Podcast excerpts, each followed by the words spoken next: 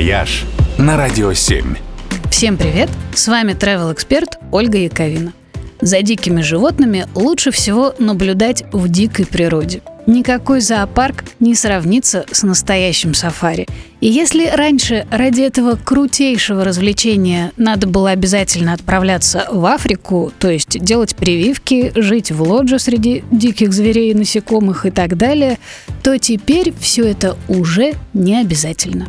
Сафари-парки появились уже во многих странах мира. Чаще всего они, конечно, слишком малы и не сравнятся с настоящей саванной. Но в прошлом году в Эмирате Шарджа открылся парк, который сравнение выдерживает и с честью. Шарджа Сафари – самый большой сафари-полигон за пределами Африки.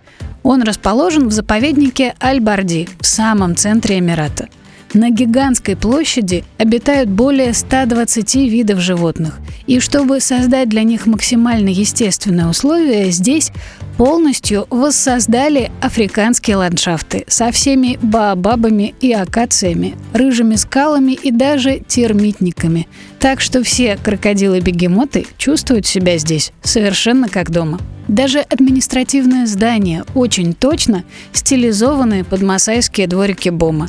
Парк разделен на 12 тематических зон.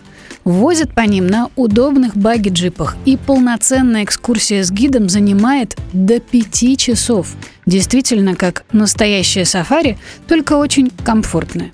Увидеть при этом можно вот прямо всех-всех-всех – львов, жирафов, слонов и даже редчайшего черного носорога, которого и в Африке-то сыскать днем с огнем.